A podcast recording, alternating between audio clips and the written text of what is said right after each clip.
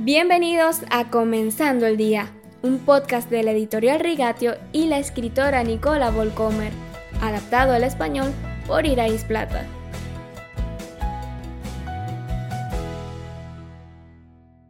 Golpes del destino, tormento físico, eso ya es bastante malo. Casi cualquier cosa en la vida se puede soportar si tienes personas a tu lado que comparten la carga, tu pareja, los amigos, la comunidad. Y aquí también continúa la racha de mala suerte de Job. Su esposa se derrumba.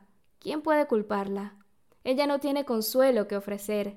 Al principio sus amigos lo sienten mucho por él, pero cuanto más tiempo parecen no dar frutos sus buenos deseos y oraciones por Job, más frustrados se vuelven, más buscan desesperadamente explicaciones para el sufrimiento de Job, y gradualmente llegan a la conclusión de que el mismo Job tiene la culpa.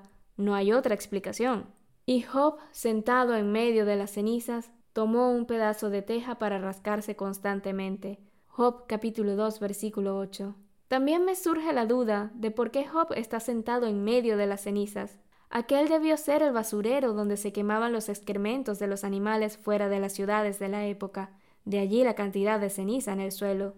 Una profunda caída en verdad para un hombre que era algo así como un alcalde. No hay atención médica para los enfermos especialmente para alguien a quien se tenía en tan alta estima en la sociedad.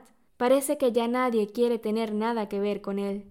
Peor que cualquier otra cosa que Job tenga que soportar debe ser la soledad emocional y espiritual. Está solo en un montón de escombros, tirado como un pedazo de basura. Él que ayudó a tantos otros en su tiempo de necesidad, está completamente abandonado en su tiempo de necesidad.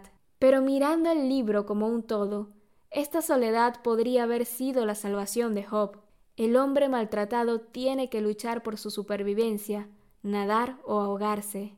Tratar con sus amigos críticos le enseña a luchar, le ayuda a no soltarse, a no resignarse, a no darse por vencido. Se mantiene mental e intelectualmente alerta, despierto y en movimiento. A veces nuestros enemigos nos ayudan más que nuestros amigos. El sufrimiento en sus distintas formas agudiza nuestro pensamiento, ordena nuestras prioridades, elimina todo lo que no tiene relevancia eterna en nuestras vidas. Yo heredé un viejo libro de mi madre, lleno de documentos de prisioneros por los nazis que estaban a punto de ser ejecutados, las últimas cartas a sus esposas, prometidas, a sus hijos, una lectura desgarradora, pensamientos sobre Dios, el mundo y la eternidad formulados con gran nitidez. Cuando vuelvo a leer ese libro, encuentro la vida reducida a lo importante y también lo decisivo para la eternidad, mi relación con mis semejantes y mi relación con Dios.